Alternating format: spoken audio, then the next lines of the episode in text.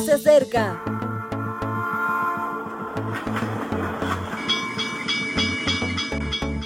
Partimos ya.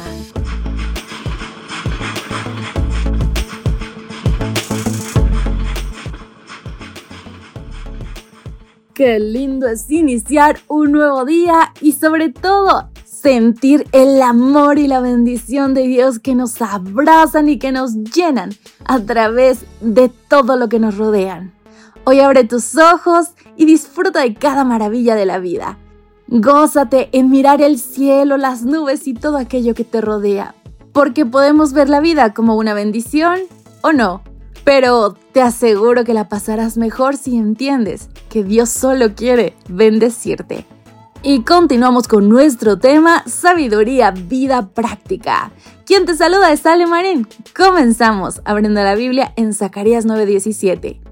Porque cuánta es su bondad y cuánta su hermosura. El título, Preciosura. La estética es muy importante en nuestro mundo porque define las cosas y las personas.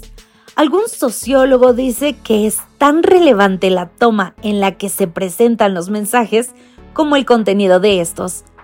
Todo debe ser de diseño. Eso lo entendió muy bien Steve Jobs, y el mundo se llenó de iPods, iPhones y iPads. Lo novedoso debe ser bello, y esto es muy importante, ligero. Nuestra sociedad está obsesionada con la ligereza de las cosas y de las personas. Un ordenador portátil se considera mejor cuanto menos pesa. Una persona ideal no puede ser pesada. No hablo de kilos, aunque también afecta.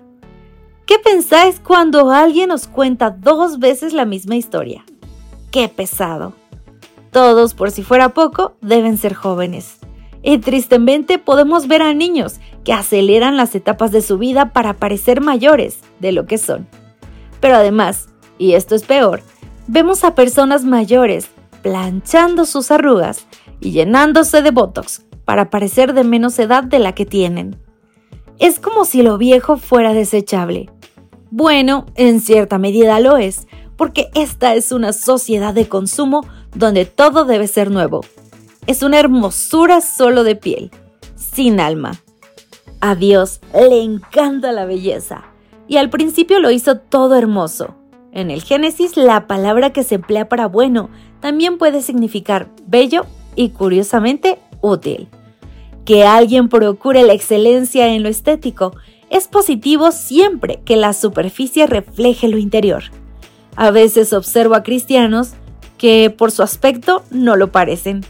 No voy a hablar de usos y costumbres, sino de qué mensaje estoy dando de Jesús. En Mateo 12:34 afirma que todo aquello que hay en nuestro interior finalmente sale fuera. Nuestras palabras, nuestras miradas, nuestros gestos e incluso nuestra manera de vestir están cargados de información. Reflejemos lo que somos. Zacarías afirma que Dios no solo es bueno, sino además bello. Hay tanto bueno en el Señor tanta generosidad en su ser, que lo mires por donde lo mires, es de una hermosura espectacular. Su exterior refleja la enormidad de su interior. Dios es una preciosura, una belleza de inmenso valor. Te propongo, tal y como nos aconsejó Jesús, que te llenes de tantas cosas positivas por dentro, es decir, respeto, gentileza, generosidad, simpatía, pureza, etc., que salgan afuera. Si te colmas de contenido, dejarás de ser superficial y no vivirás al son de la moda o de la simple piel. No hay mejor rostro que el de una persona buena. Ni el Photoshop consigue algo así. ¡Qué preciosura! Mi querido amigo, ¿imaginas que hubiese Photoshop para el alma? Yo creo que algunos lo usarían para que se viera bella pero la realidad es que todo sale a la luz. Así que seamos bellos por dentro y por fuera. Bendiciones. Gracias por acompañarnos. Te recordamos que nos encontramos en redes sociales. Estamos en Facebook, Twitter e Instagram como Ministerio Evangelike. También puedes visitar nuestro sitio web www.evangelike.com Te esperamos mañana.